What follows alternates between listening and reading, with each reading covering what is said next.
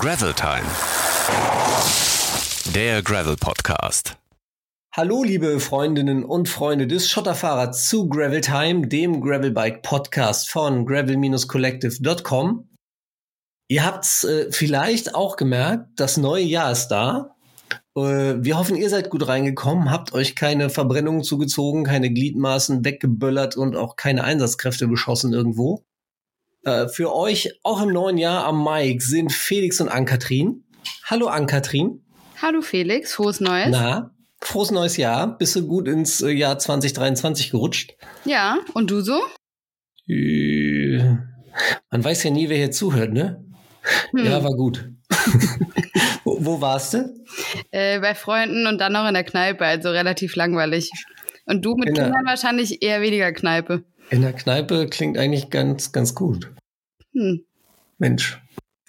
In der ersten Folge Gravel Time des Jahres wollen wir, wie sich das ja zum Start des Jahres gehört, über Vorsätze, über Ziele, über Wünsche für 2023 sprechen. Vor allem aber wollen wir euch ein paar Tipps geben, wie ihr euch, äh, wie ihr euch, mh, hm, wie ihr eure äh, selbstgesteckten Ziele auch wirklich erreicht. Denn äh, da soll es ja im vergangenen Jahr bei uns namentlich bekannten Personen so ein paar, ja, sagen wir mal, Problemchen gegeben haben. Hast du das gehört, jetzt, ja? Wir wollen jetzt aber keine Namen nennen. Allegedly. Damit das nicht nochmal passiert, haben wir uns Verstärkung geholt äh, heute und zwar in Form unseres heutigen Gastes, Konstantin Kuhlmann, äh, kurz Conny, der hauptberuflich zwar äh, im, im Fußball arbeitet, eine mittlerweile ja völlig überschätzte Sportart, aber als äh, Sportpsychologe zum Thema die passende Expertise mitbringt und vor allem ist er eins, selbstbegeisterter Gravelbiker und deshalb herzlich willkommen bei Gravel Time, Conny. Ja, hi. Ähm, danke für die Einladung. Ähm, natürlich ist der Fußball total überbewertet aktuell. Nein, Quatsch. Ähm, danke für die Einladung. Ich freue mich, über so ein Thema sprechen zu können. Und ähm, ich bin ja für alle Sportarten offen und finde, äh, die Psychologie im Sport hat sowieso sehr, sehr viele Überschneidungen, unabhängig von der Sportart. Hervorragend, da sind wir sehr gespannt. Schön, dass du da bist auf jeden Fall. Äh, wir legen los mit unseren Gravel News. Hat sich ja vielleicht ein bisschen was getan äh, zwischen den Jahren. Ann-Kathrin, möchtest du loslegen? Hast du was? Mm, ja, kann ich gerne machen. Ähm, aber ich kann dir ehrlicherweise nicht so viel sagen, weil äh, wer äh, das vielleicht verfolgt hat, ich war noch mal eine Woche im Urlaub und habe da ehrlicherweise relativ wenig verfolgt, was so passiert ist. Mm, du kamst doch gerade aus dem Urlaub. Tja, so ist das, wenn man äh, noch relativ viel Resturlaub gegen Ende des Jahres hat. Äh, du hast ein Leben, ey. Ja. Kannst gerne mit mir tauschen. Dann gibt's jetzt erstmal bis Juni keinen Urlaub. Nee, keine Katzen.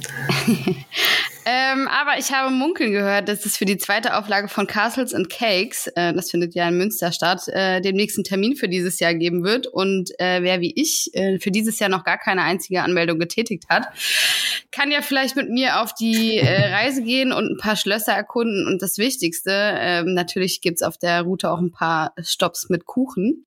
Ähm, klingt auf jeden Fall sehr verlockend, oder Felix? Kuchen klingt überhaupt nicht verlockend in 2023. Kuchen, so ein Quatsch. Aber Hast da wären wir ja vorgenommen. Naja, gut, da sprechen wir ja später drüber. Da wären wir ja schon fast bei, bei Vorsätzen und Zielen. Äh, du hast jetzt gerade gesagt, demnächst gibt's eventuell einen Termin. Hast du Munkel gehört? Hast du schon eine Idee, in welche Richtung dieser Termin wohl gehen könnte? Ja, aber dann kriege ich, glaube ich, wieder ganz schön Ärger, wenn ich den hier schon so rausposaune. Ähm, Vielleicht so einen Monat? Mh, hm, Frühsommer? Hilft mhm. das schon? Okay. Mal sehen. Ich weiß nicht, was ich dazu sagen darf, weil das letzte Mal, als ich das schon gedroppt hatte und er noch nicht mal die, äh, die, die Webseite für die Website, äh, für das Event online hatte, ähm, ja. ja äh, von Prinzip daher, würde, würde es das Event ohne dich ja gar nicht geben. Ja, vielleicht. Frag ihn doch mal. Münster finde ich auf jeden Fall immer spannend. Und wie, wie immer und bei allen Gelegenheiten, so, wenn es die Zeit hergibt, fahre ich natürlich auch diesmal gerne mit dir. Wie schon so oft. ja, ja. Das wäre auch noch ein schöner Vorsatz. Ja. Äh, vielleicht, Conny, für dich, wir haben uns letztes Jahr ungefähr 80 Sachen vorgenommen, die wir zusammen machen wollen. Wir haben bisher keine einzige umgesetzt. Nicht mal bei der ja. Eurobike haben wir es hingekriegt. Das lag nicht an mir. Sascha habe ich gesehen. Na gut, ähm, was hast du so für Gra Gra Gra Gravel News? Meine Sprache ist im Jahr 2023 offensichtlich auch noch nicht angekommen. äh, ich habe tatsächlich auch gar nicht so viel, aber äh, dafür was Spannendes und ziemlich Cooles von äh, uns quasi aus dem eigenen Hause vom Gravel Club, denn äh, da gibt's ein paar sehr, sehr coole Ideen aus dem Club heraus, um euch durch die Winterpause zu bringen an dem einen oder anderen Standort des Gravel Clubs. Findet ja gerade nicht ganz so viel statt, was regelmäßige Touren angeht. Dafür gibt's aber zum Beispiel ähm, vom Gravel Club Ostwestfalen-Lippe und äh, vom Gravel Club Hessen jeweils ein Grally Cat. Das äh, heißt, ihr dürft euch da aus vorgegebenen Highlights eine eigene Strecke basteln und die dann abfahren und das Ganze natürlich auch ein bisschen begleiten per Social Media. Ähm, und dann gibt's den Gravel Cash vom Gravel Club Rheinland. Da habe ich die ersten Etappen am Wochenende auch mal selber unter die Räder genommen äh, und darf auf jeden Fall schon mal verraten, dass äh, Marc und Jan hier vom Gravel Club Rheinland sich da eine sehr, sehr schöne, aber auch ganz schön anspruchsvolle Strecke rausgesucht haben. Und äh, das ist ganz cool, weil das funktioniert so.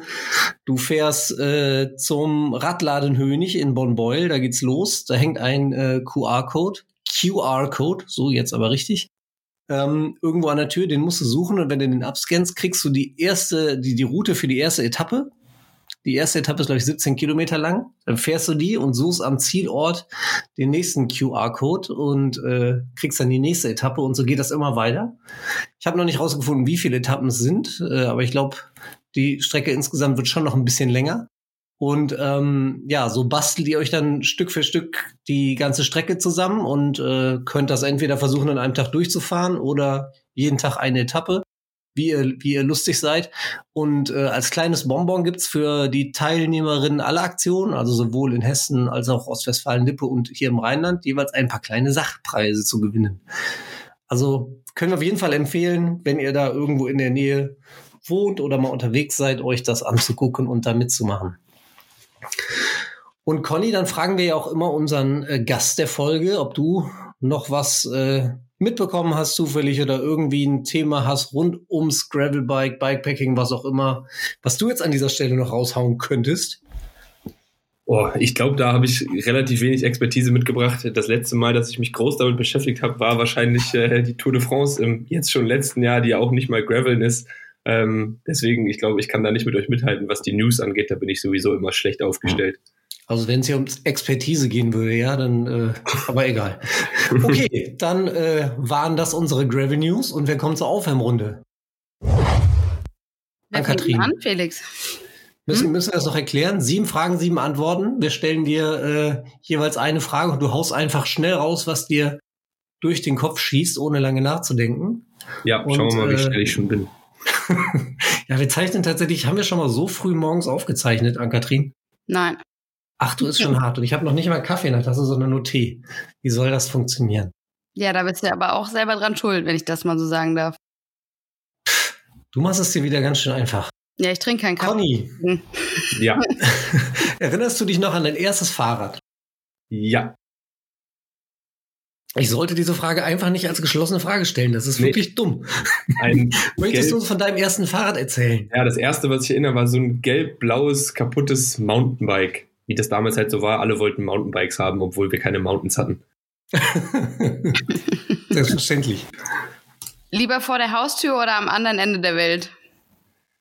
Ja, am anderen Ende der Welt hat schon was. Wo zum Beispiel? Oh, ich würde gern irgendwie einfach mal in Südamerika Fahrrad fahren. Ich weiß nicht warum.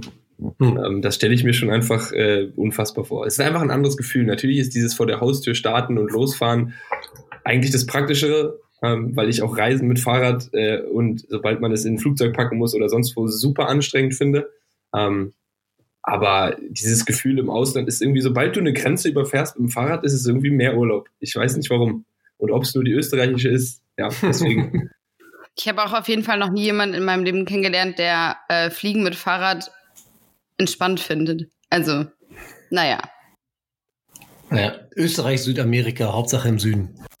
Ähm, was geht dir durch den Kopf in diesem Moment, wenn du mit deinem Gravelbike von der asphaltierten Straße auf den Schotterweg abbiegst? Hoffentlich keinen Platten. nee, ähm, ich bin tatsächlich viel auch Straße gefahren und, und gar nicht immer so viel Offroad. Ähm, einfach, ja, ein schönes Gefühl. Ähm, hört sich einfach gut an. Ich glaube, das Geräusch ist irgendwie das Schönste. das löst dann was aus, was man gar nicht, manchmal gar nicht beschreiben kann, wahrscheinlich. Ja, da passiert auf jeden Fall irgendwas im Kopf, ja. ja. Lieber früh starten oder spät starten? Früh, ganz klar. Ähm, ich bin kein normaler Frühstarter, aber wenn man es schafft, ist es eine, eine, Belohnung, einfach früh zu starten und äh, dann freut man sich auch mehr auf den ersten Kaffee. Also ich fahre eigentlich nur von, wie die meisten wahrscheinlich, von Kaffee zu Kaffee und das ist ähm, deswegen früh raus. Wir hatten das, als wir in Spanien waren, hatten wir einen Tag, da sind wir so früh los und mich hat auch nur der erste Kaffee motiviert und es hat Stunden gedauert, bis wir mal einen Kaffee gefunden haben, wo es einen Kaffee gab. Das war hart. Unsere äh, vielleicht beliebteste Frage. Was war denn wohl so dein peinlichster Fahrradmoment bislang in deinem Leben? Ich glaube, als ich das aller, allererste Mal mit Klickpedalen gefahren bin, das ist jetzt mittlerweile schon ein paar Jahre her, aber ich bin auch ein Spätstarter. Ich das allererste Mal, ich bin keinen Meter gefahren und ich bin direkt umgekippt. Mein neues Fahrrad, ich lag auf der Straße und wusste nicht, wie mir geschieht. Ich habe es vorher geplant, wie ich es mache, damit bloß das nicht passiert. Und wenn du dein Leben lang Fahrrad gefahren bist und auf einmal sowas machst und ich lag wie ein Maikäfer und ja, da habe ich gedacht, brechen wir das Ganze einfach wieder ab, aber ich habe durchgezogen. Hoffentlich hat es keiner gesehen. Hm. Doch, ich war mir relativ sicher, dass es einige gesehen haben. Das war, das war schon wirklich peinlich. Gibt es ein Video? Nee. Schade. Nee, nee, nee. Immerhin. Äh, von der Pause hatten wir es gerade lieber Kuchen oder Eis? Ja, Eis, muss ich sagen. Ist einfach meine, meine, meine Lieblingssüßigkeit auch. Aber Kuchen ist ganz dicht dahinter. Auch jetzt gerade so? Ja, jetzt gerade gibt es natürlich mehr Kuchen oder gab es mehr Kuchen, aber nee, Eis. Immer Eis. Eis auf dem Kuchen. Wir liefen, äh, als es hier Anfang Dezember so unfassbar bitterkalt war, mit so minus 10 Grad, sind wir einmal mit den Kids durch die Stadt gelaufen, kommen an so eine Eisdiele vorbei. Papa, können wir ein Eis haben? Ich sag so, what? Also ich äh, kenne Menschen, inklusive mir, die extra im äh, Winter bei der Lieblingseisdiele sogenanntes Weihnachtseis bestellen. Und ähm, das sind so 800 Milliliter Becher. Und das ist richtig, richtig geil. Und vielleicht habe ich einen von zwei auch schon leer. Vielleicht. Vielleicht. Vielleicht aber auch nicht. Mhm. So, und damit jetzt noch zu unserer abschließenden ultimativen äh, Masterfrage in der Neujahrsedition, äh, denn wir sind ja noch im vorsatzreichen, äh, vorsatzschwangeren Januar. Lieber alkoholfreies Bier oder koffeinfreien Kaffee? Alkoholfreies Bier. Sehr gut. Damit äh, hast du das auch schon geschafft. Herzlichen Glückwunsch, Conny. Das ja. äh, schaffen nicht viele die Aufwärmrunde unbeschadet zu überstehen. Und ähm, dann würde ich sagen, ist Zeit für unser großes, grandioses erstes äh, Gravel Time Interview des Jahres. Und ja, vielleicht, vielleicht stellen wir dich erstmal so ein bisschen oder lernen wir dich erstmal so ein bisschen als Conny den Gravelbiker kennen. Ähm, das klingt wie so ein, wie so ein Pixie-Buch. ja, genau. Conny lernt Gravel. Conny lernt Gravelbiken. Was, was macht diesen Sport für dich besonders oder gerade diese Art des, des Radsports? Ja, ich habe es ja im Vorlauf auch schon mal erwähnt. Ich bin jetzt gar nicht so per se der super passionierte Gravelbiker. Ich bin dann, glaube ich, eher der Fahrradfahrer und Fahrradtouren längere ähm, mit Freunden, die dann natürlich mal mit Absicht und mal unabsichtlich ähm, zum Graveln werden, weil einfach mhm. meine Navigationsskills oder unsere äh, nie so gut waren. Und das kam relativ spät bei mir, aber ich hatte irgendwann diesen Klickmoment auf so einer Fahrradtour. Ähm, einfach, das klingt jetzt richtig pathetisch, aber dieses Freiheitsgefühl und einfach mit eigener Körperkraft relativ weit zu kommen, ohne dabei viel mitnehmen zu müssen. Ähm, die mhm. Mischung, auch wenn ich, ich bin auch viel irgendwie laufend unterwegs, ähm, wo du irgendwie in derselben Zeit sehr wenig Strecke zurücklegst, auch in meinem Fall, das ist einfach das war einfach ein schönes Gefühl und das hast du mit, mit kannst du mit nichts anderem erreichen. Und alles auf dem Weg zu sehen, ähm, ja, und dann am Ende sich irgendwie anzugucken, wo man lang gefahren ist und äh, das ist einfach ein wunderschönes Gefühl, ja. Und das klingt dann irgendwie so, so abgedroschen nach Freiheit, aber das, das war es, glaube ich, damals, was es bei mir so ein bisschen gesagt hat. Ähm, auf dem Fahrrad möchte ich mich gerne mehr fortbewegen.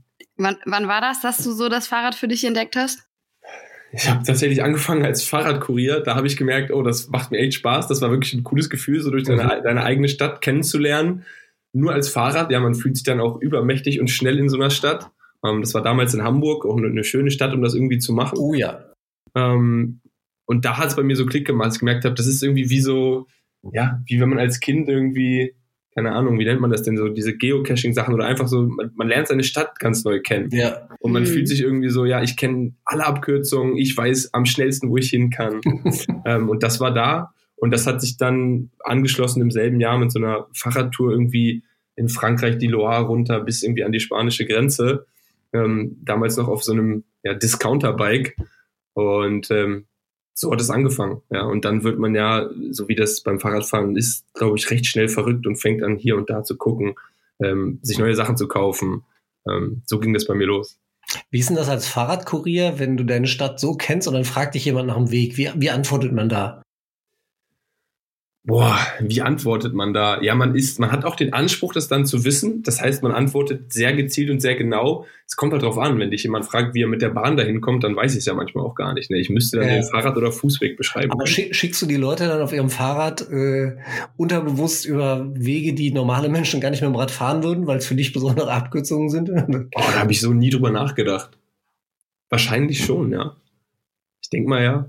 Finde ich auf jeden Fall einen sehr coolen Job ja, ist wirklich ein cooler Job. Und auch die, die Kultur, die dahinter steht, also die, das habe ich, ich kam da halt so an als äh, studentischer Fahrer und da waren sehr viele, die das zu ihrem ja, Lifestyle gemacht haben und für die das auch der Hauptjob war. Und diese Kultur der, der Bike-Kuriere, das äh, fand ich unfassbar. Ja, auch den, mhm. den Stil, den die an den Tag gelegt haben und äh, ja, haben sich dann alle getroffen, hatten auch so ihre Rückzugsorte. Das war äh, schon was Besonderes. Da wollte man rein. Habe ich nie geschafft, aber dafür war ich auch zu äh, studentisch. Das war dann äh, da nicht so angesagt. Du hast jetzt ähm, gerade schon erzählt, dass du mit deinem Discounter-Bike runtergefahren bist bis an die spanische Grenze, ähm, dass du generell gerne im Radtourenbereich unterwegs bist. Wo, wo treibst du dich sonst herum? Ähm, ja, das war eben Frankreich. Ähm, und da haben wir dann so ein bisschen gemerkt, es wäre eigentlich auch, das war eher so eine einfach losfahren und Spaß haben, Urlaub machen Fahrt. Ähm, war aber wunderschön. Und dann haben wir gedacht, im nächsten Jahr hat sich die Gruppe ein bisschen vergrößert und dann sollte es auch wieder sportlicher werden. Ähm, und dann sind wir, haben wir die, sind wir aus Würzburg damals los und haben die Alpen überquert auf der Großglockner Hochalpenstraße. Das sollte eigentlich bis Slowenien und Italien gehen und dann wie das oft so ist, man verschätzt sich, man verzettelt sich, es kommen Verletzungen dazu. Ähm, ja, und, und das war, glaube ich. nee, schön wär's. Wir sind dann, haben sie dann überquert die Alpen und sind dann wieder zurückgefahren, irgendwie über Salzburg. Ähm, das war so mit das Highlight. Das war wirklich, wirklich sehr, sehr cool, ähm, so viel Berge zu fahren, weil ich komme aus dem Norden und das gibt's da einfach nicht und das kannst du auch nicht simulieren. Ähm, das war echt ein Highlight. Und danach wurde es dann, ja, auch zu der Frage vorhin, eher wieder vor die Tür. Dann ging es runter den Rhein runter, dann ging es die Mosel runter bis nach Frankreich und ähm, zurück über die Vogesen. Nicht, nicht drüber, sondern auch drunter, weil ich auch wieder erhebliche Probleme mit äh, Technik und Fahrrädern hatte. Ähm, ja, Aha. das heißt, es ist irgendwie, ihr kennt das wahrscheinlich, es ist irgendwie einfach, ich will gar nicht zu viel Planung reinstecken, sondern dann irgendwie auch einfach losfahren und die Zeit genießen. Ja. Und das ist dann jetzt aber alles so Trekkingrad-Style, was du bislang erzählt hast, oder mit was für Rädern bist du da unterwegs? Genau, also ich habe da, das ist halt, was ich habe, ist so ein Gravelbike, ne, aber das hat eben Vollausstattung, so dass ich da auch meine Taschen ranmachen kann und alles. Also ich bin, ja, ich bin dann niemand, der mit der teuersten Ausrüstung ähm, das einfach irgendwie an den Sattel klemmen kann, sondern das ist dann so ein Cube. Ich weiß gar nicht, darf ich das sagen? Ähm, das darfst du sagen, hätten wir dich eh gleich gefragt. Ja, super. Genau, das ist dieses Cube New Road. Ich glaube, das ist relativ basic Einsteiger für so Leute wie mich, aber das ist für mich, mein ehemaliges Fahrrad war ein wunder, wunderschönes Müsing. Das war selbst zusammengestellt, habe ich gebraucht gekauft und so ein bisschen, ich bin handwerklich total unbegabt. Das Einzige, was ich ein bisschen kann, sind Fahrräder. und ähm, das wurde geklaut, im Keller eingebrochen und geklaut. Das tat ah. richtig weh. Ähm, zum Glück war ich gut versichert und konnte mir dann als Student trotzdem was Gutes Neues kaufen. Und ähm, dann gab es das erste teure Rad und das war eben dieses Cube New Road. Ähm, ja, und das ist dann aber auf der ersten Tour auch direkt auseinandergefallen. Ist oh. mittlerweile wieder heile. Ja. Ähm, das gehört aber dazu, das macht es ja auch so spannend. Ja, und das ist so ein, so ein typischer Einstieg auch in äh, die, diesen Gravel-Bike-Kosmos, glaube ich. Also gerade Cube New Road habe ich schon sehr, sehr oft auch ja. gehört gibt es ja tatsächlich auch schon zu sehr interessanten Preispunkten. Wir haben dich ja zu Gravel Time eingeladen, vor allem als Sportpsychologen. Ähm, vielleicht bevor wir da weiter ins Thema einsteigen, erzähl doch mal kurz, was, was macht denn ein Sportpsychologe im beruflichen Alltag? Ja, das, das unterscheidet sich äh, tatsächlich auch, was man macht. Also es gibt viele Sportpsychologen, sind tatsächlich freiberuflich und arbeiten mit Sportlern zusammen. Das können Leistungssportler sein, das können mhm. Freizeitsportler sein, das kann aber auch ein, ein Fotograf sein, der irgendwie aufs nächste Level kommen will. Das habe ich auch schon gehört. Also das geht dann wirklich um, um Leistungskultur und um, um die mentale Seite vom Sport. Ähm, wenn man jetzt in einer Organisation arbeitet, irgendwie wie das bei mir der Fall ist, dann kommen eben auch so Themen dazu wie äh, irgendwie Teamkultur und auch mit Trainern zusammenarbeiten, weil die immer einen schönen Multiplikatoreffekt haben. Mhm. Ähm, am Ende hat da jeder seine eigenen Schwerpunkte, Schwerpunkte und ich bin eben eher Psychologe. Das heißt, für mich geht es einmal darum, natürlich die mentale Gesundheit steht im Vordergrund, ähm, so ein bisschen auch die Persönlichkeitsentwicklung, gerade wenn du im Nachwuchs arbeitest ähm, und die, die Jungs, ihr habt ja schon gesagt, ich bin dann im Fußball, aber das gilt für alle Sportarten, die, die Jungs und Mädels investieren mehr als Vollzeit in ihren Sport. Und da geht es dann eben auch darum zu gucken, wer bin ich noch außer Sportler und wie kann ich auch eine Identität aufbauen, die so gefußt ist, dass wenn das mal nicht klappt mit dem Leistungssport, dem Profisport oder auch wenn das mit Mitte 30 wieder vorbei ist, wer bin mhm. ich noch? Ähm, ja, das heißt so mentale Gesundheit, Persönlichkeitsentwicklung und dann ähm, ganz klar die Leistungsoptimierung, die, die psychologische, die mentale Seite vom Sport, die dazugehört. Das heißt, wie kann ich mich vorbereiten? Eben, was sind auch die Routinen? Ähm, und dann die typischen Themen. Umgang mit Rückschlägen, Umgang mit Leistungsdruck, Motivation. Motivation ist immer in meinem Alter gar nicht so ein großes Thema, weil die meisten Leistungssportler äh, tatsächlich eine ziemlich hohe Motivation haben. Ähm, deswegen, das denkt man immer gar nicht.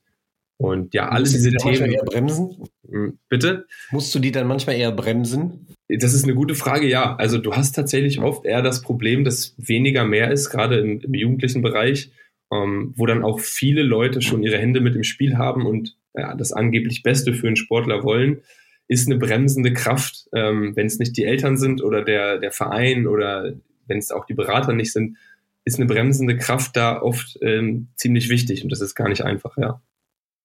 Das ist ganz lustig. Ich habe gestern mit, mit Manuel ähm, Schürholz gesprochen, mit dem wir auch letztes Jahr eine Podcast-Folge gemacht haben. Da ging es um äh, ja das Thema Gesundheit, Verletzungen und so. Und er hat jetzt zwischen den äh, Jahren, oder war es noch vor Weihnachten, weiß ich nicht, da hat er auf jeden Fall seine ganzen Schrauben rausbekommen von seinem fiesen Unfall, den er sich zugezogen hat in den, äh, ich glaube beim Veneto Trail war das.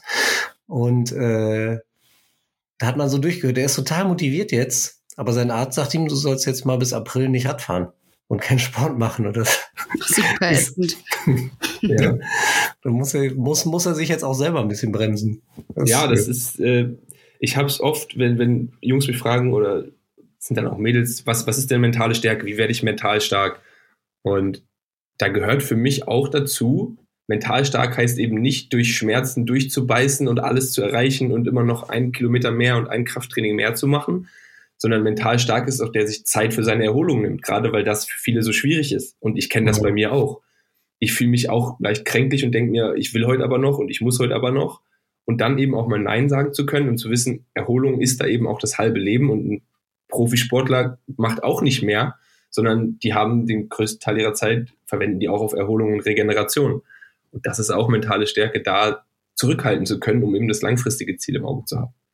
Ja, oder eben auch dann mal zu erkennen, dass äh, genug auch einfach genug ist, ne? Und dann auch einfach zu sagen, okay, äh, nicht den falschen Ehrgeiz zu entwickeln, zu sagen, okay, heute mache ich das noch mehr und der Kilometer muss aber noch mehr sein, sondern ähm, ich habe ja auch letztes Jahr ein Rennen abgebrochen nach der Hälfte. Und äh, wenn du aber mit normalen Leuten drüber sprichst, äh, in Anführungsstrichen, ähm, was ich da gemacht habe und was ich gefahren bin, und das waren drei, in mhm. drei Tagen 750 Kilometer, die haben dir ja eh schon Vogel gezeigt. Ne? Und ich glaube, da muss man sich ganz oft auch wieder äh, darauf besinnen und zu sagen, okay, ich habe ja trotzdem eine geile Leistung erbracht oder das, was ich gemacht habe, ist gut und es ist gut für meinen Körper und das, äh, dieser falsche Ehrgeiz, ich glaube, das ist gerade im ähm, ja, ich komme ja ursprünglich aus dem Triathlon, da ist es noch weit verbreiteter als im Radsport, aber grundsätzlich ist es, glaube ich, was. Dieses Schnö sch äh, höher, schneller, weiter im Breitensport vor allen Dingen ist, glaube ich, tatsächlich das größte, mit das größte Problem.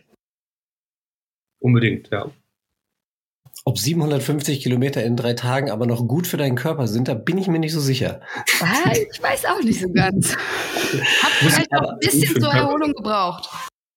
Conny, man hört ja auf jeden Fall schon raus, äh, dass das, was du, was du da machst als Psychologe, definitiv nicht äh, auf den Fußball beschränkt ist. Also es funktioniert ja eigentlich offensichtlich ähm, über ja. viele Sportarten und wahrscheinlich auch über den Sport hinaus. Ähm, hast du denn selber beruflich mit, mit Fahrradfahrerinnen auch zu tun? Ähm, nee, hatte ich noch nicht. Ähm, ich bin ja auch noch jung. Ähm, leider nicht, nee. Ähm, es, es, war immer so ein bisschen der Traum. Ja. Es gibt super viele, es gibt ja diese zum Fahrradfahren super viele Dokus und wenn du das dann guckst und in diesen Teams ähm, das siehst, da sind auch immer Sportpsychologen dabei, das weiß mhm. ich. Und das mal irgendwann mitzuerleben und das zu machen, das fände ich schon cool. Ähm, weil da geht es auch viel um Teamkultur, ähm, Kommunikation. Ähm, also habe ich gar, leider gar keine Erfahrung mit, finde es aber super spannend. Ja, auch weil ich den, den Sport irgendwie so interessant finde und diese Kultur dahinter. Mhm. Und umgekehrt, äh, spielt Radfahren bei deinen Fußballspieler, Fußballspielerinnen eine Rolle? Nur für verletzte Spieler. Äh, es ist oh. tatsächlich dann eher das Unbeliebte, weil wer Radfahren muss oder eben auf dem Ergometer sitzen muss, der ist meistens verletzt oder macht sich warm. Ähm, mhm. Klar, wenn du im Trainingslager bist, äh, dann gibt es auch Radtouren, aber ähm, ansonsten steht es, glaube ich, nicht so hoch im Kurs. Ähm, dafür sind Dafür sind dann junge Menschen in dem Alter, die irgendwie so, ein, so einen Sport wie Fußball machen oder auch Handball, das ist für die dann zu, ich will nicht sagen langweilig, aber die haben so das, was, was ihr, glaube ich, auch und ich dann auch teilweise genieße an so einem Sport, haben die noch nicht schätzen gelernt, deswegen eher weniger. Ja, beziehungsweise ich glaube, du bist da halt in dem Segment von der Sportart, also gerade Handball oder Fußball sind sicher relativ ähnlich, dass du ähm, da in dem Bereich der Sportarten bist, die die das Laufen zwar als Grundlage sehen, aber zum Beispiel das Radfahren als Alternative ja noch gar nicht so sich durchgesetzt hat. Wenn du dir jetzt aber dagegen anguckst, die ganzen Langläufer, Biathleten, ähm, die, die eben auch eine, eine ähm, Sportart oder eine Ausdauersportart machen, ähm, die sind ja durchaus aus äh, Gravelbike schon umgestiegen. Jetzt zum Beispiel Katharina Steinruck, Marathonläuferin, äh, fährt mittlerweile auch relativ viel Fahrrad. Oder bei den, ja, bei Leichtathleten sieht man es auch immer mehr. Grundsätzlich, mhm. ja. Ja, definitiv. Wir wollen ja mit dir äh, über Ziele und Vorsätze sprechen und gerade auch darüber, wie sich diese denn dann auch tatsächlich erreichen lassen. Hast du dir selber äh, Ziele gesetzt? Hast du selber Vorsätze fürs neue Jahr?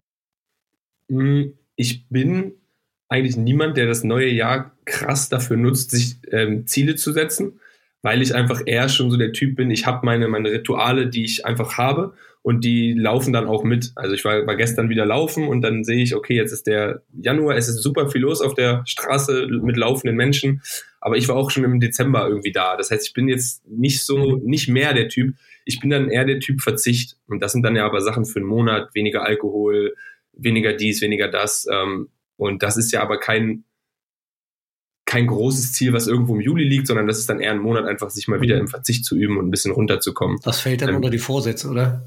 Genau, das ist ein Vorsatz, aber das ist ja eher was, ich, ich will ja nicht den Rest meines Lebens irgendwie nur noch gesund essen, sondern ich will das jetzt mal im, im Januar ein bisschen durchziehen, einfach um irgendwie sich auch selbst herauszufordern. Mhm. Aber es ist jetzt nichts, wo ich sage, das will ich etablieren für den Rest meines Lebens, nie wieder eine Süßigkeit zu essen.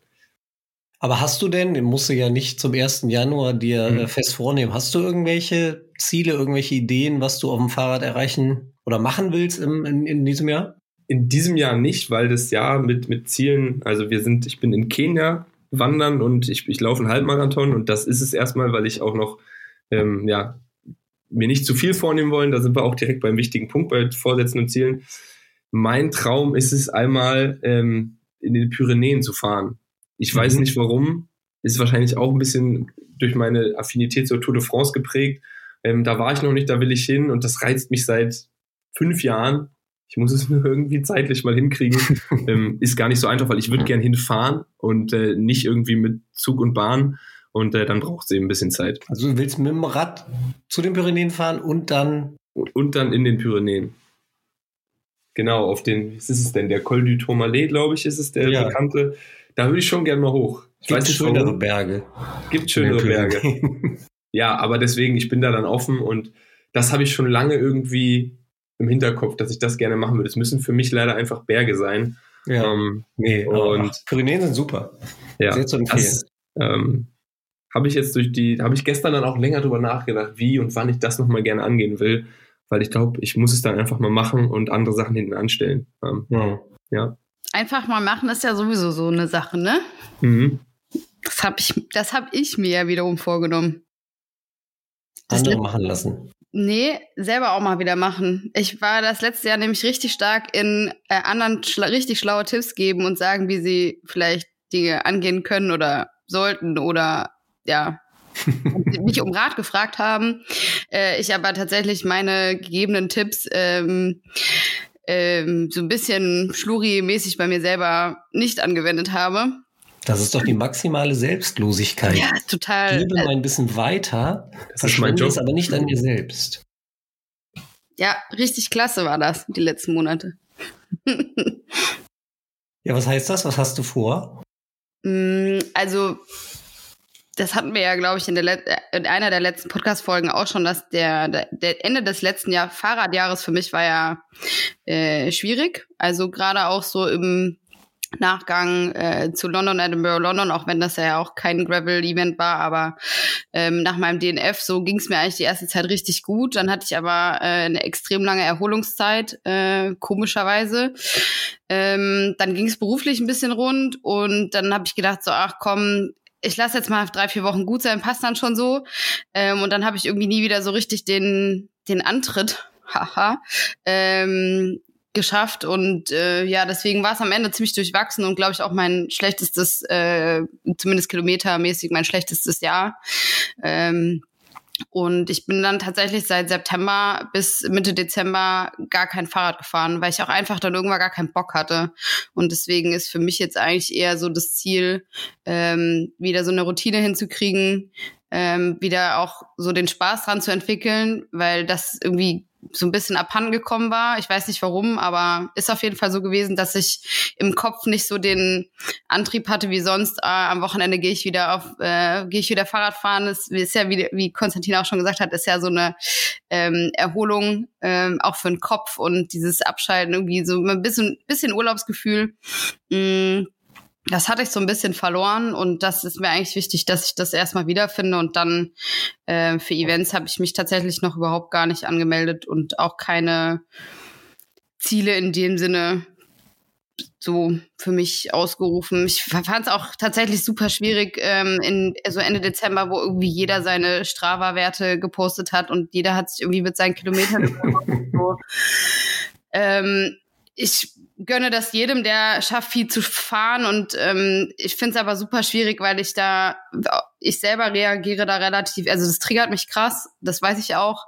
Ähm, und ich neige dazu, mich dann auch gerne mal zu vergleichen, obwohl ich auch weiß, dass es dumm ist, weil ich gar nicht weiß, was andere für eine Voraussetzung haben. Vielleicht arbeitet jemand nur halbtags und kann halt oder ist Rentner oder weiß ich nicht, ähm, hat vielleicht viel Zeit zum Fahrradfahren, dass der dann irgendwie 25.000 Kilometer auf der auf, dem, auf seiner Strava äh, Dings stehen hat, ist natürlich was ganz anderes zu mir, die vielleicht auch ein bisschen mehr als Vollzeit arbeitet oder Projekte wie äh, den Podcast noch nebenbei macht oder den Girls Ride und wie sie die ganzen Sachen halt heißen, ne? Und ähm, ja, deswegen da hoffe ich so ein bisschen einfach wieder den Spaß an der Freude zu finden und ähm, ja, so ein bisschen Abstand von Statistiken zu kriegen. Ähm, auch wie gesagt, ich gönn's jedem, der viel Zeit auf dem mhm. Fahrrad verbringt und so, aber das fand ich schon, ja, ich hätte es am liebsten gemutet. So, ich, ich finde das sehr interessant. Ich habe früher zu Rennradzeiten mir wirklich jeden einzelnen Kilometer des Jahres in eine Excel-Tabelle eingetragen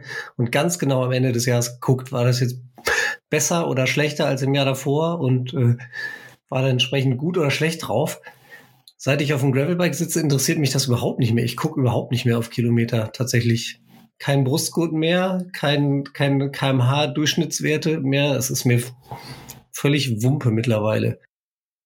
Ja. Conny, wie, ja. Wie, wie, siehst du das? So Zahlenfixierung? Ja, das ist halt auch immer ähm, genau das Ding. Die richtige Balance ist da, glaube ich, wichtig. Ne? Die Sportler und, und noch mal mehr wahrscheinlich in Deutschland sind natürlich immer super Zahlen fixiert, super statistikaffin. Ja. Ähm, aus den USA schwappt es ja auch immer mehr rüber. Unfassbar, ähm, ja. Ich sehe es auch im Fußball, es wird immer mehr, alles wird aufgezeichnet, jeder Kilometer und man hat dann einfach was Objektives in der Hand und ich glaube, das motiviert jemanden auch. Also ich bin auch jemand, der gerne aufzeichnet und dadurch auch motiviert ist Wenn du dann aber da reinkommst und sagst, ich muss jedes Jahr gegen mich selber gewinnen und muss mehr Kilometer als der machen, dann, ne, Ann-Kathrin, wie du es eben gesagt hast, dann nimmt es vielleicht irgendwann den Spaß, weil dann mache ich es nur noch für diese Kilometer und für die Durchschnittsgeschwindigkeit und für den Puls vielleicht auch noch, weiß ich nicht. Ähm, und dann verliert es sich so ein bisschen. Und ich glaube, dass man da einfach, ähm, einfach den, ja, die Balance finden muss, wenn man sagt, ich, mir macht das viel, mir macht das viel zu viel im Kopf, dann hört man vielleicht einfach auf damit und probiert erstmal wieder das zu machen, wie man angefangen hat. Also man kann da immer ganz gut bei seinen Anfängen gucken, wie ging das bei mir los. Und ich glaube, das kann helfen, so ein bisschen das zu resetten und die Balance zu finden. Ich kenne das, kenne das auch beim Laufen, da ist es dann auch noch mehr auf die Pace, die man irgendwie vergleicht und wo man mhm. sagt, oh, und wenn du dir alles anguckst in der Wissenschaft, dann ist dieses Nieder Niedrigfrequenztraining eigentlich viel wichtiger. Und dann musst du aber so ein bisschen dein Ego aufgeben und sagen, okay, ich compete jetzt hier nicht gegen jemanden und so ist es ja beim Fahrradfahren dann auch. Und ähm, da muss man ehrlich zu sich selber sein, ja. Das finde ich so interessant, weil du weißt das ja. Ne? ja Eigentlich, ja. du kriegst das ja in deinen Kopf. Du bist ja nicht äh, ganz blöd und du weißt, ich muss heute mal, das ist für meine eigene Entwicklung, für mein Training gut, ein bisschen langsamer machen. Und dann rennt oder in unserem Fall fährt einer an dir vorbei und dann sagt, ja. Aber da überholt werden ist ein großes Problem. habe ich überhaupt nicht. Also ich weiß nicht, ob das ein Männerding ist, aber ich habe dieses, oh, mich überholt einer und ich muss da auf jeden Fall dranbleiben. Das habe ich wirklich, also gut, ich will jetzt nicht sagen, ich habe das nie. Ähm, mich triggert das eher, wenn jemand auf seinem Stadtrad an mir vorbeifliegt und ich irgendwie gerade noch am Heimrollen bin, aber ähm, so, dass man dann irgendwie im Wald dranbleiben muss, das kenne ich nicht. Ich habe auch so, ne, früher im, im, im Trainingslager, wir hatten eine Trainerin dabei, die hat ganz genau darauf geguckt und die hat so gesagt, so heute fahren wir nur Grundlage.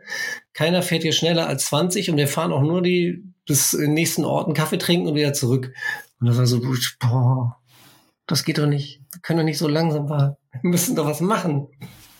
Obwohl du es weißt. Das ist halt so, ne?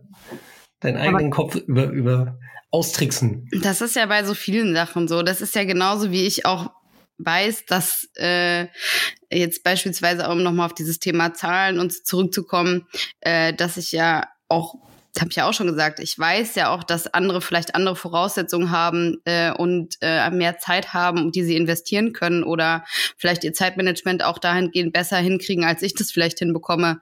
Ähm, und trotzdem triggert's mich. Ähm, Wobei ich auch da glaube, aber vielleicht, Conny, kannst du ja auch nochmal was dazu sagen, ähm, ob das aus, aus deiner Erfahrung heraus sowieso grundsätzlich eine Neigung dazu ist. Ich hatte halt auch das Gefühl, dadurch, dass es dann bei mir nicht so lief und dass ich irgendwie den Anfang nicht gefunden habe und meine Motivation irgendwie gleich null war, obwohl ich ja eigentlich ein neues, also zumindest ein neues Rennrad hier stehen hatte und so, äh, dass mich das dann umso mehr negativ getriggert hat, als mich das äh, vielleicht positiv äh, motiviert hätte, okay, nächstes Jahr wird vielleicht besser, ähm, dass mich das dadurch vielleicht ein bisschen mehr getroffen hat, als ähm, ja, es vielleicht in normalen Zeiten der Fall gewesen mhm. wäre. Ja, ich glaube, da hast du die Lösung ja selbst schon gesagt, definitiv. Ne? Wenn man irgendwie auch so, selbst wenn man das Ziel jetzt nicht explizit irgendwo an die Wand gemalt hat, sondern implizit hat man ja doch immer irgendwie die Ziele und, und denkt sich, okay, dieses Jahr sollte vielleicht so werden. Und man merkt, man ist da so ein bisschen off-track. Und das, ich fange dann immer bei Identität an. Das hat ganz viel damit zu tun, du siehst dich dann oder hast dich als Triathletin gesehen, jetzt siehst du dich dann als Fahrradfahrerin, als Gravelbikerin und es gehört einfach zur Identität dazu. Alle posten das, ähm, alle zeigen ihre Kilometer und du merkst, bei mir läuft es gerade nicht so, dann hast du das Gefühl, okay, da passiert gerade was bei meiner Identität, was nicht dazugehört. Und das ist wie so ein Angriff auf die Identität. Und wenn man dann eben das auch noch bestätigt bekommt durch Zahlen und merkt, meine Motivation stimmt nicht, obwohl das neue Rad hier steht, dann macht das was mit einem. Das ist wie jemand, der Leistungssportler ist und verletzt ist und auf einmal ist er das nicht mehr. Auf einmal ist er nicht mehr der Leistungssportler oder die Leistungssportlerin, sondern ist verletzt und kann das nicht machen, was seine Identität auszeichnet. Und deswegen ist es auch mhm. für, und da muss man kein Leistungssportler sein. Ne? Das ist, wenn ich meinen Sport nicht machen kann, dann bin ich auch, fehlt mir was in meiner Identität. Und wenn du dann eben das noch bestätigt kriegst, das ist super schwierig, klar. Ich finde, das funktioniert auch im Alltag tatsächlich. Wenn du dich verletzt, dann kannst du auf einmal die Sachen nicht mehr machen, die du sonst, also es können ja ganz, ganz banale Dinge wie einen kleinen Spaziergang äh, zu machen oder so sein, die dann auf einmal nicht mehr gehen und du denkst, scheiße. Ähm, aber wie ist denn das generell? Warum neigen wir so dazu, uns Ziele zu setzen? Warum braucht der Mensch diese Ziele so sehr? Warum, warum machen wir das? Große Frage. Ähm, ich glaube, da kann, kann man auch immer erst bei sich selber gucken. Ne? Ich fange immer an, wenn ich mit, mit Sportler, Sportlerinnen arbeite, ähm, erstmal die eigenen Ressourcen anzutappen. So, warum setze ich mir Ziele und was erreiche ich damit? Ne? Am Ende erfüllen Ziele natürlich ein Bedürfnis. Ähm, wenn ich mir ein Rennen vornehme, wenn ich mir einen Marathon vornehme, ähm, das sind dann ja Ziele, die sind irgendwie für einen auch individuell erreichbar. Dann das, der Weg dahin ist attraktiv für mich, er befriedigt ein Bedürfnis. Ja, das heißt, ich bin aktiv, ich nehme vielleicht ab, ich werde sportlicher und wenn ich das schaffe, dann ist es eben fürs, fürs Ego gut. Mir geht's damit gut und ich will mich weiterentwickeln und jeder Mensch, egal wo du guckst, hat irgendwie diesen inneren Trieb nach Wachstum. Das ist einfach in unserer DNA drin und ähm, dafür braucht es dann eben Ziele. Die können explizit sein, das heißt, es gibt viele Leute, die wirklich sich das aufschreiben, einen Jahresplan machen. Ähm, das braucht es gar nicht, sondern ich habe implizit auch Wachstumsziele. Ja, ähm, die muss ich mir nicht vornehmen. Also ich bin da eher so ein Typ, ich brauche das immer gar nicht aufgeschrieben, da ist jeder anders. Und um dieses Wachstum irgendwie zu fördern, ähm, sind Ziele einfach unerlässlich. Und das ist auch so ein Thema, ich bin es manchmal leid, darüber zu reden, aber es ist super wichtig. Und ähm, auf der anderen Seite fördern so Ziele natürlich auch die Motivation. Also ich gehe dann auch mal an Tagen raus, wenn ich ein explizites Ziel mir setze, an den ich sonst nicht rausgehen würde. Und das hat jeder, der sich für irgendein Event angemeldet hat, gemerkt. So, da brauche ich, da erzähle ich nichts Neues. Mhm. Ich glaube, um das zu garantieren, sind Ziele sowohl sportlicher Natur als auch persönlicher Natur, ähm, hat jeder Mensch. Und äh, auch der, der es nicht zugeben mag, hat das irgendwo implizit im Hinterkopf hängen. Trieb nach Wachstum, das finde ich ganz interessant. Ist das auch dieser, dieses, es, es, es muss dann immer noch einen, einen draufgeben, es muss immer noch ein bisschen mehr sein. Dieses, was, was ich häufig schon beobachtet habe, dass Menschen sich so ein Ziel setzen, dann erreichen sie es dann sind sie kurz zufrieden und dann kommt dieses, okay, nächstes Jahr muss, muss das aber mehr werden. Ja, ja, das ist der Klassiker. Ne? Also man kennt das, du, auch wenn du was Großes gewinnst, wenn du was Großes erledigt hast, was Großes geschafft hast oder auch auf der Arbeit ein Projekt geschafft hast, fällt man danach erstmal in so ein Loch. Und das ist auch ganz normal. Der Mensch. Das ist, ist der neue Maßstab dann, ne? Ja, das ist der neue Maßstab, an dem man sich immer misst.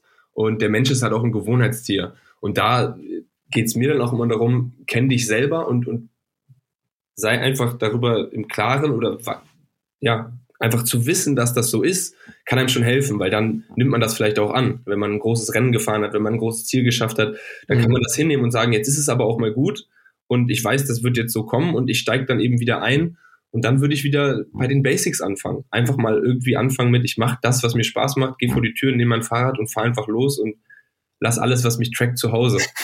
und das ist dann so ein ins Machen kommen, wo wir vorhin schon drüber geredet haben. Das ist dann, glaube ich, wichtig nach so einem, einem großen Projekt.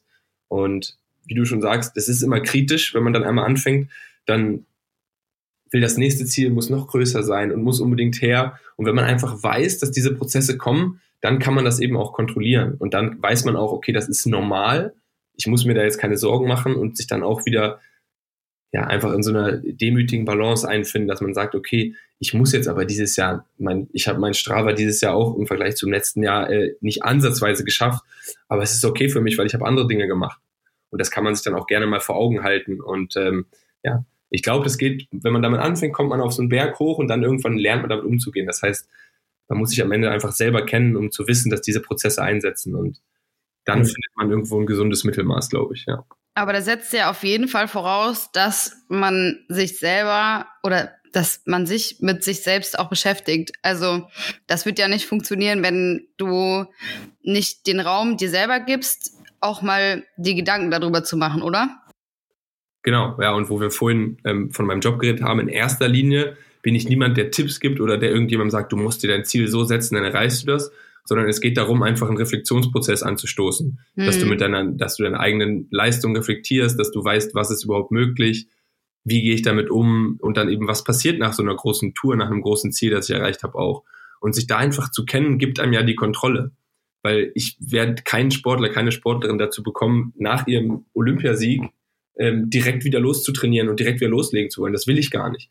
Sondern da geht es dann darum, sich zu kennen um dann eben diese Auszeiten auch bewusst zu nehmen, weil dann machen die Spaß. Ne? Wenn du dir die Auszeit nimmst, so wie ich es bei dir ein bisschen raushöre und du die ganze Zeit denkst, ah, ich mache gerade nichts und warum bin ich in so einem Motivationsloch, dann sind diese Auszeiten ja auch nicht so schön, wie das eigentlich sein kann. Und sich da eben bewusst Pausen zu nehmen und ja, sich selbst zu kennen und selbst zu reflektieren, ist da einfach wichtig. Mhm. Aber gibt es da Methoden, die total simpel sind, wo du jetzt sagst, so, das ist mein ultimativer Tipp, um zum Beispiel aus so einem Loch äh, wieder rauszukriechen, wo du sagst, so, da könntest du eigentlich auch selber drauf kommen?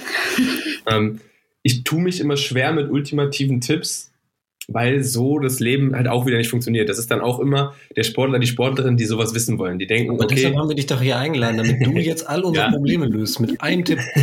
ja, und dann ähm, bin ich immer dabei, als, als Psychologe, Sportpsychologe, ähm, direkt da einen Riegel vorzuschieben, weil der Mensch, so leicht ist es leider nicht. Ähm, wenn das so wäre, dann könntest du es einfach googeln und hättest deine Lösung. Ähm, Oh, Dr. Google immer eine sichere Bank. genau. Ähm, sondern da muss man dann eben, da, da ist es halt auch wichtig, sich selber zu kennen. Und bei mir ist es dann immer so, wenn ich muss auch den Sportler kennen, um da dann den gemeinsam den Weg zu finden, weil das muss aus dir herauskommen, dieser Wille, das zu ändern. Das kann dir keiner von, von außen geben. Ähm, was schon helfen kann in so einem Motivationsloch, ist eben dann wirklich ins Machen kommen. Wie macht man das? Ich, indem du dich natürlich irgendwo anmeldest und sagst, ich habe dieses Ziel. Ja. Und dann ist es oft so, mit jedem Mal, dass wir trainieren, dass wir rausgehen, steigt dann auch diese Selbstwirksamkeitserwartung. Ja, das heißt, jemand, der noch nie laufen war und fängt dann zum neuen Jahr an und merkt, okay, ich kann zwei Kilometer am Stück laufen, ohne umzukippen, der hat dann beim nächsten Mal das, ein stärkeres Gefühl, okay, ich kann das packen. Ja, und das ist jetzt bei Leuten, Leuten, die viel Sport machen, nicht so. Aber da eben diese, ich sage dann immer Small Wins, also sich so kleine Siege einzubauen, die lösen so ein, so ein Annäherungsverhalten aus. Das heißt, es löst auch auf äh, neurochemischer Ebene ein bisschen was aus. Dopamin, Testosteron wird da freigesetzt. Und wenn ich jetzt einen, Sportler habe, der gerade ein Motivationsloch hat oder vielleicht auch mit negativen Emotionen umgehen muss in so einem Spiel oder in einem Verlauf von einem Wettbewerb, dann braucht es diese kleinen, kontrollierten Siege. Ja, und ich, da gibt es dieses eine Video von diesem einen Armeetypen, da bin ich ja immer sehr kritisch mit, der sagt, mach morgens dein Bett und dein Start in den Tag ist super. Was dahinter steckt, ist letztlich einfach nur dieser kleine Sieg, den man morgens hat, der so ein bisschen den Tonus für den restlichen Tag setzt. Und da wieder reinzukommen und ein bisschen zu reflektieren, also dieser, diese Small Wins, das ist immer so ein kleiner Tipp, den gebe ich ganz gerne mal raus, den kann man auch wie mit der Gießkanne über die Leute streuen, aber ansonsten ist es nicht so einfach. Ähm, da muss man sich sehr individuell die Situation angucken. Was Äh, kann wann- denn bei so einer langen Bikepicking-Tour zum Beispiel so ein Small Win sein? Bett machen musst du morgens, den, den Schlafsack einpacken musst du ja eh, das fällt schon mal weg. ein Small Win sein, ja, den Abwasch morgens machen nach dem Frühstück. Nein, ähm, das ist eine gute Frage. Was kann ein Small Win sein? Also wenn du so mehrere Ja. Tage mit dem Rad unterwegs bist. Ähm, was kann da? Überleg doch mal mit mir. Ich denke Ja. gerade mal so eine Radtour durch. Eine Eisdiele raussuchen. Ja, das ist, das, klar, schöne Eisdiele, das ist auch ein, ein Small Win, aber das ist ja jetzt nicht wirklich was, wo du krass aktiv für wirst in, im ersten Moment. Also schon, wenn die, wenn die sehr weit weg liegt, aber dann ist es zu weit weg, sondern ich probiere gerade nachzudenken, was ist so eine Kleinigkeit, auf die du keinen Bock hast, mit der du dir so einen kleinen Sieg holen kannst, den du nicht erwartet hättest oder den du, der neu für dich ist. Ähm, das ist eine gute Frage. Kaffee für alle kochen. auf die ich keinen Bock habe, dann würde ich immer den nächsten, den nächsten Berg nehmen. Ja, also ich bei so Touren, ich meine, ich finde dieses ganze Zusammenräumen und Zusammenpacken und das jeden Tag aufs Neue, das ist eigentlich immer das, was mich nervt. Ähm, da hat man doch schon einen kleinen Sieg, wenn man morgens sein Zelt zusammengebaut hat, alles eingepackt hat. Ähm, Ja, das musst nicht. du ja sowieso machen. Anders als das Bett zu Hause. Ja, das ist es eben. Was, was musst du auf so einer Tour nicht machen? Ich hatte das Problem auf so Touren nie, weil das war für mich im Urlaub. Ähm, Mhm. Da bin ich gerne losgefahren. ähm, warum sollte man sich da dann eben auch noch irgendwie den, den kleinen Sieg holen? Aber ja, wichtig ist eben, dass es was Kontrollierbares ist. Ne? Ähm, das habe ich oft mit Sportlern, die probieren sich dann Siege zu holen, wo sie es nicht kontrollieren können. Also im Fußball ein Tor zu schießen, da habe ich einfach nicht die Kontrolle drüber. Ähm, das wäre ein schlechtes Ziel. Aber eben in den ersten zehn Minuten eine positive Körpersprache zu haben, mit meinen Mitspielern positiv zu reden, egal was passiert. Wenn ich das zehn Minuten mache und das zehn Minuten schaffe, habe ich einen kleinen Sieg. Bin stolz auf mich und das ist was, was ich absolut in meiner Kontrolle habe. Ähm, dann lernt man eben auch so, ich habe mich unter Kontrolle. Und das sind dann eben diese, vielleicht wäre es auf so einer Gravel-Tour die ersten zehn Minuten einfach sich nicht zu beschweren. Ich kenne das ganz gut, ich nehme mir auch vor, heute nicht rumnölen. Kein Nölen. Oh, vielleicht einfach mal zehn Minuten nicht nölen. Ja, nichts tut weh, meine Beine sind nicht schwer. Einfach mal ja, den Mund zu halten, was das angeht. Und positiv zu sein. Das, Hätte ich gern so einen Aufkleber fürs Oberrohr. Als Erinnerung, nicht nö. Ja. ja. Es soll ja nur für die ersten zehn Minuten sein. Und dann hat man vielleicht einen kleinen Sieg, der einem für die restliche Tour was bringen kann. Sehr gut. Ich würde gern mal, ähm, weil du gerade gesagt hast, unter Kontrolle haben, etwas, was wir so gar nicht unter Kontrolle haben, ist ja unsere Community. Die würde ich gerne mal so ein bisschen hier mit reinholen. Wir haben ja äh, über Instagram äh, gefragt, was unsere äh, Community, was die Leute so für Ziele haben, was sie für Vorsätze haben. Ähm, vielleicht picken wir uns da mal ein paar raus, äh, die wir einfach mal äh, vorlesen und eventuell können wir dann gleich mal kurz sagen, ob das sinnvoll ist oder nicht und was wir generell davon halten. Was ich sehr auffällig finde, ist tatsächlich, dass viele genau diese Kilometerangaben reingeschrieben haben. Die unterscheiden sich zwar natürlich individuell sehr stark von ich will überhaupt mal wieder fahren über ich will meine ersten 1000 Kilometer im Jahr schaffen ähm, bis hin zu und das haben tatsächlich gleich einige diese magische 10.000 Kilometer Marke wollen einige knacken. Äh, was ich auf dem Rennrad ja schon sehr anspruchsvoll finde, wenn es tatsächlich hier, wissen wir natürlich nicht, aber wenn es jetzt hier vor allem um Gravelbike geht, finde ich das schon ganz schön ordentlich. Äh, zum Beispiel haben Stringwar hat sich das Ziel gesetzt mit den 10.000 Kilometern. Ähm, und was ich auch sehr interessant fand, es war eine dabei, ah, jetzt habe ich den, den, äh, den Instagram-Namen hier gerade nicht parat. Da sollten es dann 9.999 Kilometer sein und dann noch aufhören. Das fände ich gut. ist halt ein bisschen blöd, wenn die schon im Mai erreicht sind. Das stelle ich mir schwierig vor, dann aufzuhören. Aber genau. Spannend. Äh, interessant fand ich auch Urs zum Beispiel hier von unserem Gravel Club ähm, aus Westfalen-Lippe, schon wieder, den hatten wir doch heute schon, äh, will 200 Kilometer am Stück fahren. An einem, an einem Tag also wohl. Das finde ich auch gar nicht ohne auf dem Gravelbike. Hut ab, viel Spaß dabei. Aber den Vogel schießt ähm, Marcello ab aus dem Gravel Club Hessen. Der will nämlich äh, 500 Kilometer in 24 Stunden fahren. Ich gehe mal davon aus, er das meint nicht das Gravelbike. Das ist, glaube ich, wirklich Rennrad. Das ist schon. Ich möchte nicht sagen krank, lieber Marcelo, aber heftig. Aber gut finde ich auch, äh, Requi 91 möchte Berlin äh, nach Rostock fahren, 310 Kilometer für ein Fischbrötchen. Ja. Mal abgesehen das, davon, dass das, ich Fischbrötchen genauso mag wie Kaffee, hm, würde ich, obwohl, ich habe auch schon gesagt, ich fahre mal für ein Croissant nach Frankreich. Also, naja, Aber ich würde sagen, das ist auf jeden Fall mal ein sehr, sehr kleiner Sieg. So ein das ist schon ein großer Sieg. Ein Fischbrötchen? Wenn man dafür 310 Kilometer fährt, ist das schon ein großer Sieg. Ja, aber dafür kriegst du ja nur ein Fischbrötchen. Aber wenn das alles ist, was man will, ist das doch schön. Ach so. also ich sag mal so, wenn wir das nächste Mal Fahrrad fahren und wir an vielen Eisdielen vorbeikommen, dann sage ich auch, der Conny hat gesagt, ein kleines Eis ist eine kleine, ein klein, äh, wie sagt er, Small Win. Ja, ich glaube, ihr habt das mit dem Small Win falsch verstanden. Da geht es nicht um Belohnung. Da geht es schon um Arbeit rein. Ja, klar, klar. Ähm. Ich bin dann ja vielleicht fünf Kilometer weitergefahren. Naja, was, was ich noch sehr schön fand, äh, war oder sehr interessant, war Björn Rick, der äh, geschrieben hat, er möchte ein weiteres Jahr lang sein Gewicht halten, nachdem er mehr als 100 Kilo abgenommen hat, äh, unter anderem auch dadurch, dass er viel Graveln war. Ich habe ihn mal nach, äh, ich habe ihn mal gefragt und er kam tatsächlich von 180 Kilo und ist jetzt bei 80. Also Hut ab, sehr sehr cool. Ähm, und an dieser Stelle ein kurzer Hinweis: Saschas geht. Guck, Mhm. Aber was auch auffällig ist, finde ich, weil das schreiben auch mehrere Step Creation endlich mal durchziehen ohne Zwangspause.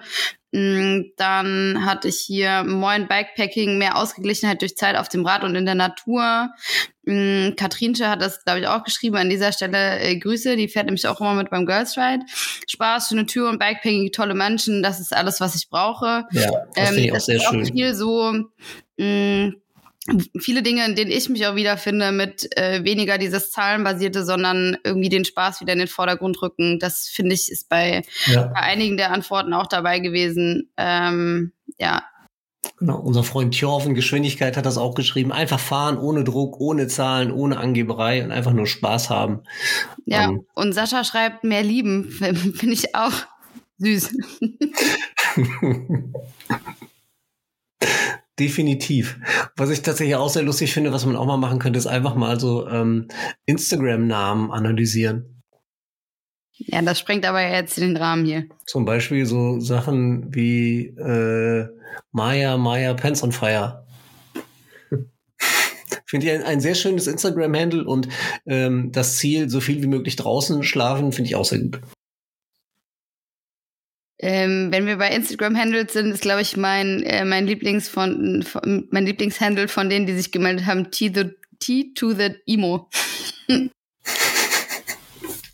ja, der will von Hamburg nach Köln fahren und das erste Mal im Zelt statt im Hotel übernachten. Ich habe ihm dafür schon vorgeschlagen, er soll sein Zelt auf der Domplatte aufstellen. Ich glaube, er meinte aber eher unterwegs. Ja, aber da sieht man ja in der Fülle der Themen auf jeden Fall, wie vielfältig das Thema Ziele und Vorsätze auf jeden Fall ist und dass das total persönlich ähm, variieren ja. kann, ne?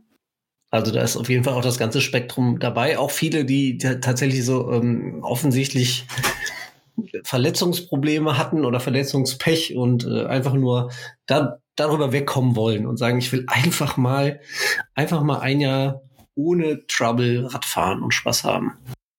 Ja. Ähm, ähm, in, der, in der Psychologie geht es ja vor allem um unser seelisches Befinden. Ähm, und ich finde ja immer, es kann ja gar nichts Besseres für die Seele geben, als äh, auf dem Gravelbike durch die Wiesen und Wälder zu Lustrad wandeln, oder? Wie, wie, wie siehst du das? Definitiv. Also ich glaube gerade, und das, was ja eben, was du auch gesagt hast, viele schreiben, ich mache das, um Spaß zu haben, ich mache das einfach, um rauszukommen, um was zu entdecken. Ähm, das ist noch sehr archaisch irgendwie im Menschen, glaube ich, drin. Und deswegen passt das Fahrradfahren so gut dazu, weil man irgendwie mit eigener Körperkraft was schafft. Und das ist jetzt nicht mein Themengebiet, aber Sport als Therapie für seelisches Wohlbefinden ist ja. nicht nur, es ist nichts Neues, aber es ist immer mehr im Kommen.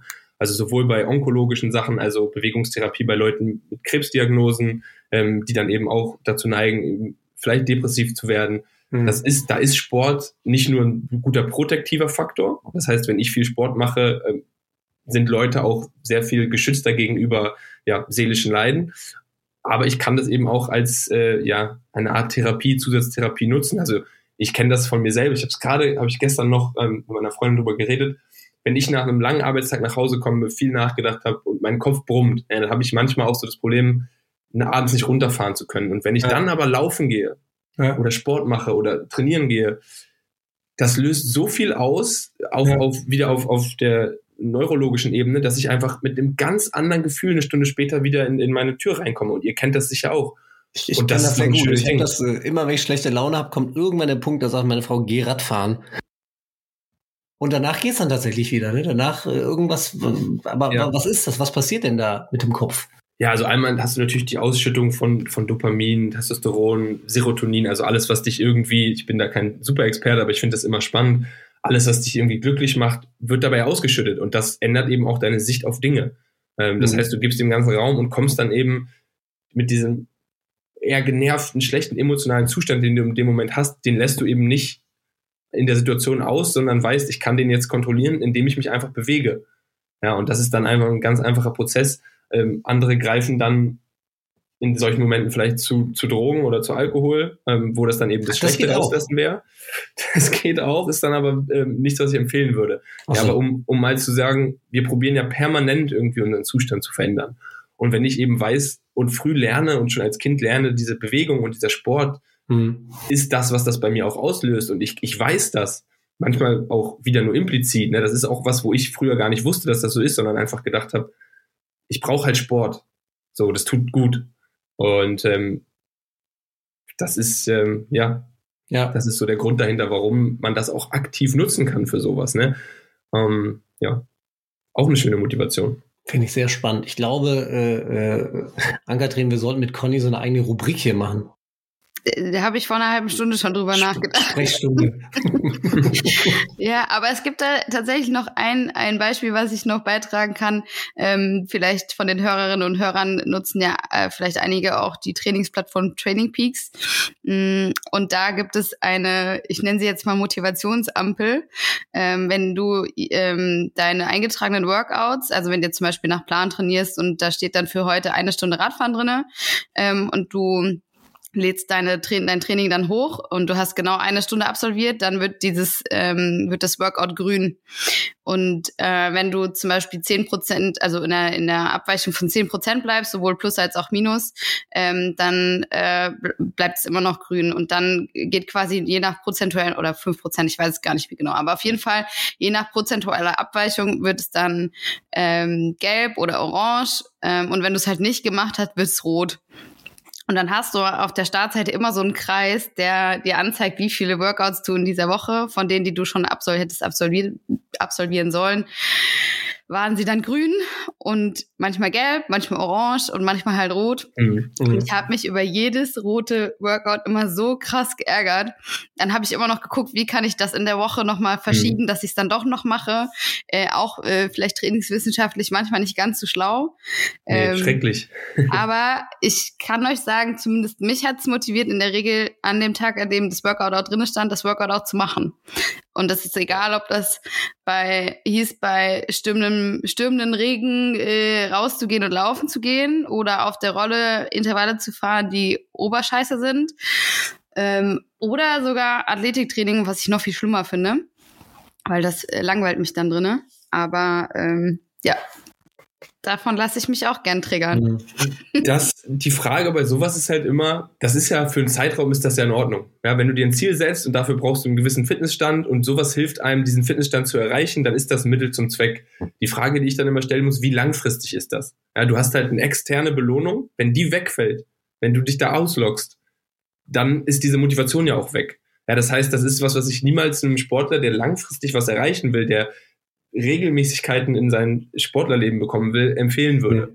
Das ist vielleicht ein guter Start, aber wenn das dann wegfällt, wenn du dann irgendwann ein Workout machst und du kriegst die grüne Belohnung nicht mehr und du kannst es nicht mehr bei Strave posten und auf einmal fällt das alles weg, dann hörst du auch auf. Das heißt, es ist dann eben nicht diese intrinsische Motivation, von der man dann immer so gut und gerne redet, bei der man sehr irgendwie autonomiebezogen und aus sich selbst heraus der Sache wegen arbeitet, sondern du arbeitest irgendwann nur noch für den grünen Punkt. Du arbeitest irgendwann nur noch fürs Geld. Ähm, du, oder du machst irgendwann Sport nur noch fürs Geld. Und deswegen, das ist eine gute Sache, das funktioniert auch. Ich liebe das auch. Ich habe es hier liegen, mein, mein Halbmarathon-Trainingsplan, wo ich jedes Mal abhake. Ich finde das super. Aber ich weiß auch, wenn das vorbei ist, äh, wird es abfallen. Und ich weiß das jetzt schon, deswegen ist es okay.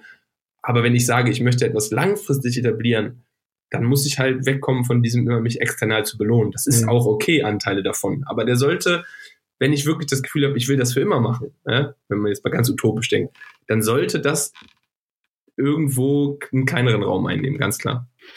Dann habe ich ja jetzt einen guten Vorsatz und ein Ziel mitgenommen, mich nicht mehr so von Motivationsampeln leiten zu lassen. Ja, aber ich finde find das sehr spannend. Ich glaube, ich muss das jetzt auch nochmal nutzen für eine ganz persönliche äh, Beratung. Ähm, und zwar habe ich mir das Ziel gesetzt, im Januar jeden Tag mindestens eine Stunde Rad zu fahren. Und das ging so die ersten fünf, sechs Tage richtig gut. Und dann habe ich so gemerkt, so, hm, und jetzt bin ich so an der Stelle, wo ich sage, boah, so richtig Bock habe ich jetzt eigentlich nicht, mich heute Abend da, wenn die Kinder im Bett sind, nochmal in den Keller zu setzen, äh, auf die Rolle, um dann mindestens eine Stunde äh, zu fahren. Aber ich habe mir ja das Ziel gesetzt, also muss ich es jetzt auch machen. Ähm, was ist denn da jetzt wichtiger für den Kopf? Dass ich das jetzt durchziehe und am Ende des Monats sage, geil, ich habe das geschafft. Oder dass ich sage, ach komm, weißt du was, du machst jetzt mal einen Tag Pause, dann bist du äh, übermorgen, hast du den Kopf wieder frei, dann macht dir wieder mehr Spaß. Ähm, und so vielleicht dann auch die Freude am Radfahren zu erhalten. Was, was ist wichtiger? Ja, das ist eben die Frage, was ist dein Ziel damit? Ne? Also warum machst du das? Das müsste ich erstmal fragen. Also warum willst du jeden Tag eine Stunde Fahrrad fahren? Und dann gucken wir weiter. Also Gesamtziel ist kein Alkohol, kein Zucker und jeden Tag äh, eine Stunde Radfahren, einfach um gesünder zu leben und vielleicht ja. Kilo loszuwerden. Ja. Dann finde ich sowas voll in Ordnung. Wenn du sagst, ich will das einen Monat durchziehen, ich schätze dich jetzt als jemand ein, der ist jetzt eine Ferndiagnose, auch eigentlich sollte man nicht machen, der passioniert Rad fährt, der damit eigentlich im Großen und Ganzen keine Probleme hat und das so in seinen Alltag und seine Identität integriert hat, dass du auch nach diesem Monat noch Fahrrad fahren wirst.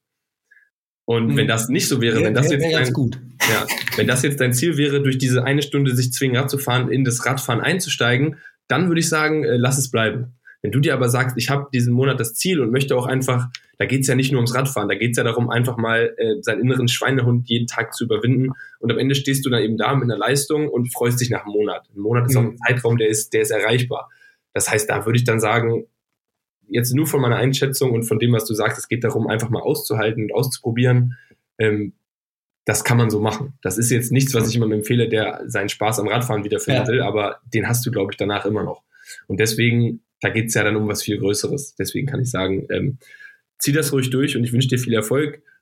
Was ich dazu sagen, was ich dazu sage, ist, äh, ich finde es immer schwierig, wenn man sich so viele Sachen setzt. Ja, kein Zucker, kein Alkohol und noch eine Stunde Radfahren.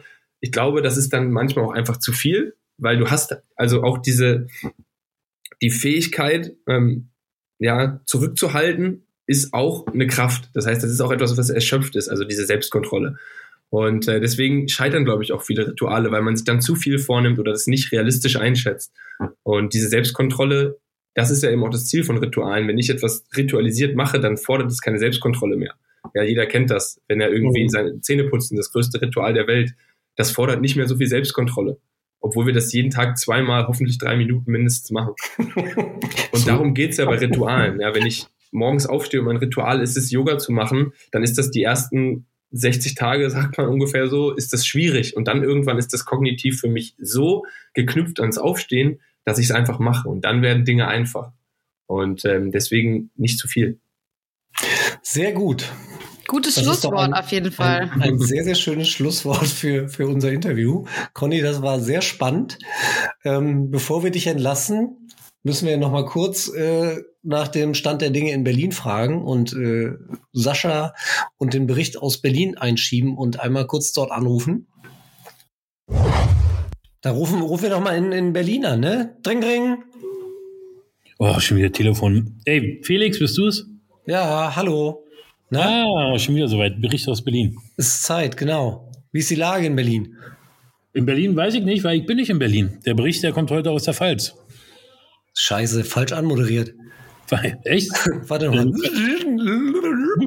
so, dann gehen wir jetzt zu äh, Sascha und unserem Bericht aus der Pfalz. Ja, erzähl mal, was machst du denn da? Ja, jetzt musst du aber auch nochmal anrufen, oder? Keine Lust. Was ich da machen? Na, wir haben hier ähm, paar Termine wahrgenommen, uns ein paar Sachen angeguckt. Und vor allem bin ich Rad gefahren mit dem lieben Bernd. Dem Bernd aus Hessen. Du bist Rad gefahren mit Bernd. Mit Bernd, genau. Und ich bin selbstständig gefahren auf meinem eigenen Rad. Ja, nach zwei Jahren. Also war schon krass. Trotz Spinnweben haben sich die Dinger bewegt, die Räder, die Laufräder. Sehr schön.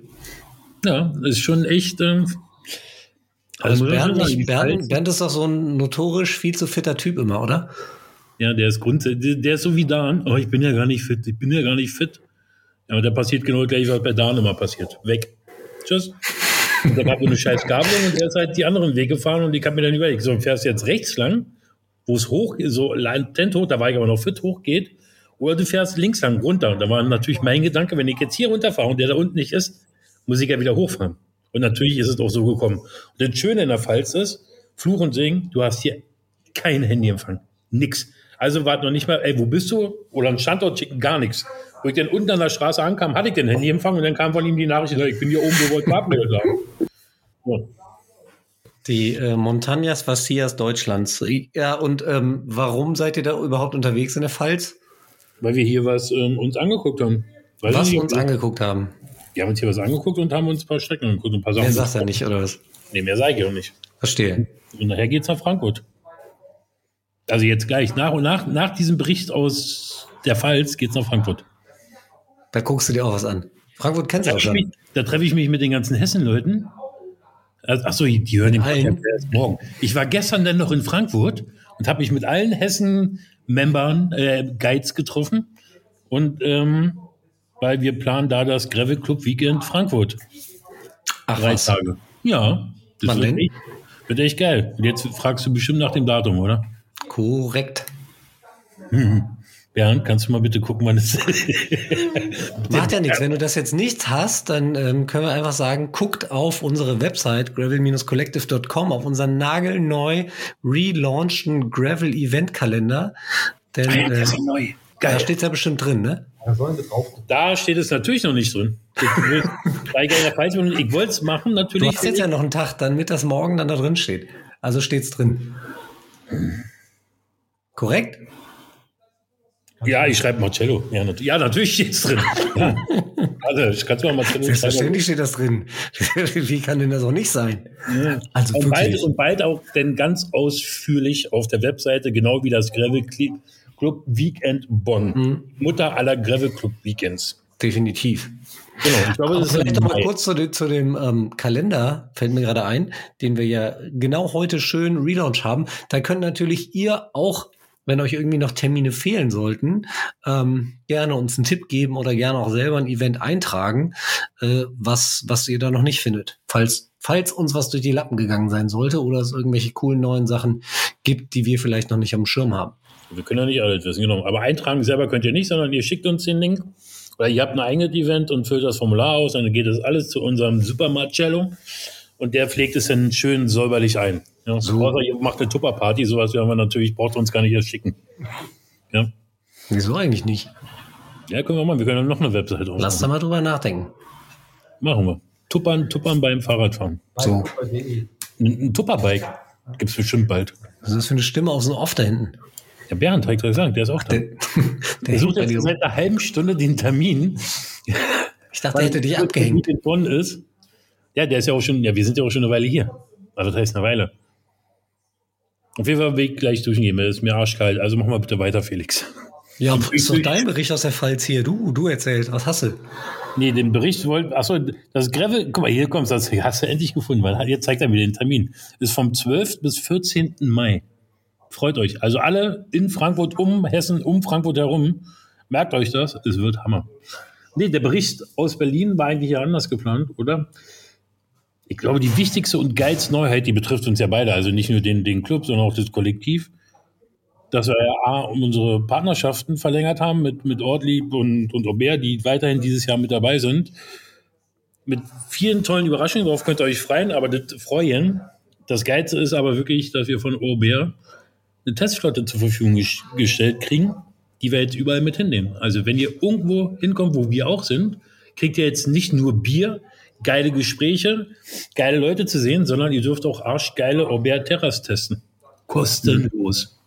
Sehr Aber ihr macht das kaputt, dann äh, buche ich euch per Ferne von euren Kreditkarten mit Geld ab. das geht. Wir haben ja eure Daten. Das finde ich ziemlich geil. Das wird auf jeden Fall sehr cool, da freue ich mich sehr drauf. Und wir haben ja tatsächlich im letzten Jahr auch immer wieder diese Frage gehört, ne? wenn die Leute zur ähm, Gravel Club Lounge gekommen sind, ähm, habt ihr denn vielleicht auch ein Rad, das ihr mir auch sein könnt, das ich ausprobieren kann? Und das ist natürlich perfekt dafür. Genau, also die Fragen kamen tatsächlich und Aubert hatte sich im vergangenen Jahr auch schon Mühe gegeben, also der Plan stand ja schon für 2022. Aber wir wissen ja alle, äh, alle, warum, oder der Grund war natürlich Lieferschwierigkeiten. Und dass Aubert natürlich gesagt hat, natürlich beliefern wir erstmal die Kunden, die schon welche gekauft und konfiguriert haben, bevor ihr beiden Nasen aus Bonn und Berlin hier ein paar Testräder von uns kriegt.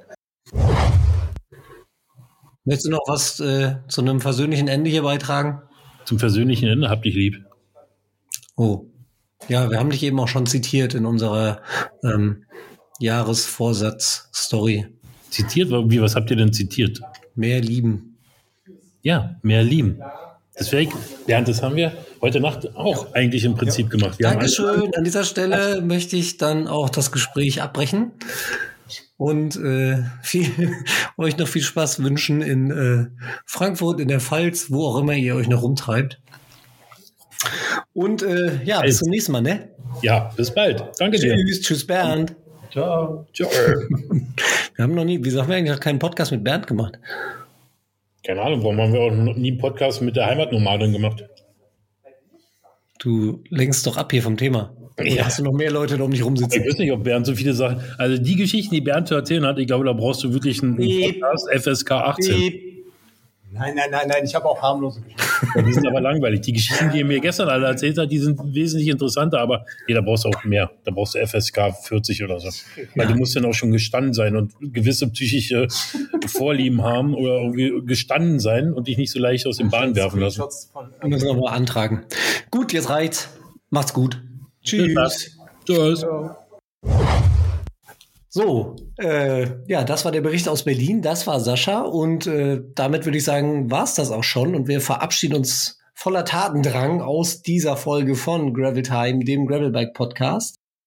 Vielen, vielen Dank, dass du dabei warst, Conny. Wie gesagt, das war wirklich sehr, sehr interessant.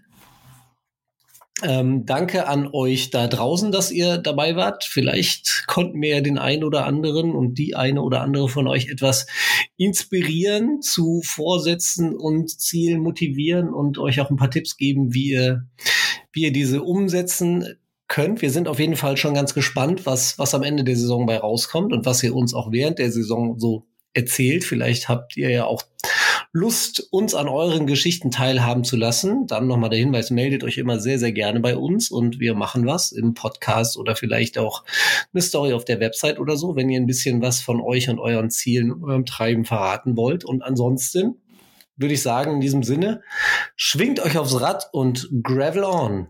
Ciao. Tschö. Macht's gut. Tschüss.